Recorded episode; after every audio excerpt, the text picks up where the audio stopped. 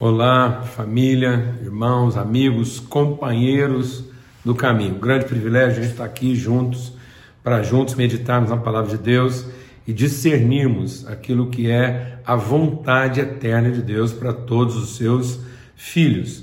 As promessas da palavra de Deus são para que nós possamos nos tornar participantes da sua natureza. E como participantes da sua natureza, nós possamos ser instrumentos de manifestação, de materialidade das suas virtudes. Isso quer dizer que o princípio da nossa fé, o caráter da nossa fé, é um caráter relacional. Aquilo que Deus comunica, revela ao nosso coração, é para gerar em nós a convicção de que através de nós as suas virtudes serão comunicadas. Então a fé não é para aumentar o nosso senso de capacidade, mas é para melhorar a nossa consciência de identidade, para que nós possamos, no uso da nossa capacidade, saber quais são as virtudes que Deus já depositou na nossa vida para serem comunicadas. O diabo sempre faz é, de tudo para mudar isso na nossa cabeça. O princípio criativo de Deus é façamos o homem de modo que ele possa ser a imagem de quem nós somos. Então, o princípio de Deus é uma imagem formada a partir de uma semelhança, ou seja, a identidade vem antes da ordem. Então, a natureza vem antes da ordem. Deus tem uma natureza e que, através de uma determinada forma, uma expressão visível, uma estrutura visível, tangível, palpável, tornar essa natureza conhecida.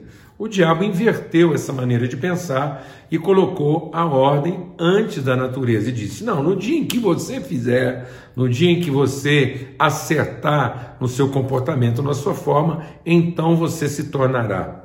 Isso é uma, uma falácia, uma mentira, isso é um engodo, é um, é um sofisma, tem aparência de verdade, mas nos confundem, porque ele não, ele não mudou os elementos, ele apenas os colocou em outra posição. E um texto que pode nos ajudar de maneira bem objetiva e simples a compreender isso melhor é a carta de Paulo a Tito, no capítulo 1. Então, logo na introdução da carta, num tom bem relacional, como nós falamos aqui, uma fé aplicada à relação, Paulo escrevendo a Tito diz: Tito, meu verdadeiro filho, por essa causa te coloquei em Creta, para que você coloque em ordem o que ainda não está. Isso quase que não combina com aquilo que são nossas expectativas. A gente pensa que se nós fôssemos amados por uma pessoa, cuidados, ou que realmente uma pessoa tivesse interessada no nosso melhor, ela nunca nos colocaria num ambiente de desordem. Ela colocaria a gente num ambiente de perfeita ordem para a gente desfrutar. Mas não é isso que acontece. Porque nós somos filhos, nós somos colocados num ambiente que ainda não está em ordem, para que através do exercício consciente da nossa natureza, nós possamos trazer essa ordem.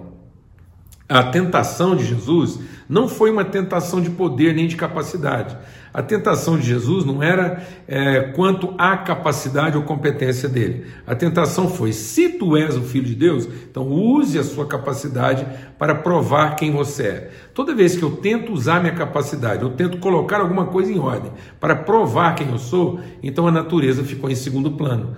Ela não é o princípio essencial da minha ação, porque agora eu estou colocando como fundamento da minha prática, da minha ação, da minha iniciativa, a minha competência para tentar provar minha identidade. O segredo é que aquilo que eu faço não é para provar quem eu sou, mas é para revelar quem eu sou.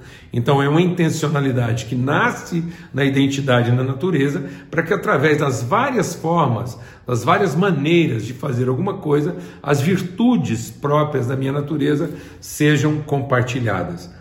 Então, o nosso testemunho aqui hoje é para encorajar você a receber esse testemunho do Espírito Santo do seu coração. Ele testifica com o nosso espírito que nós somos filhos de Deus. E porque nós somos filhos de Deus, nós vamos colocar em ordem o que ainda não está. Se eu não tiver essa compreensão, cada vez que alguma coisa não está em ordem, eu posso ter uma crise de identidade, eu posso me vitimizar ou achar que eu estou sendo injustiçado porque as coisas não estão como eu gostaria, o que é pior as coisas não estão como eu merecia que elas estivessem por ser um filho.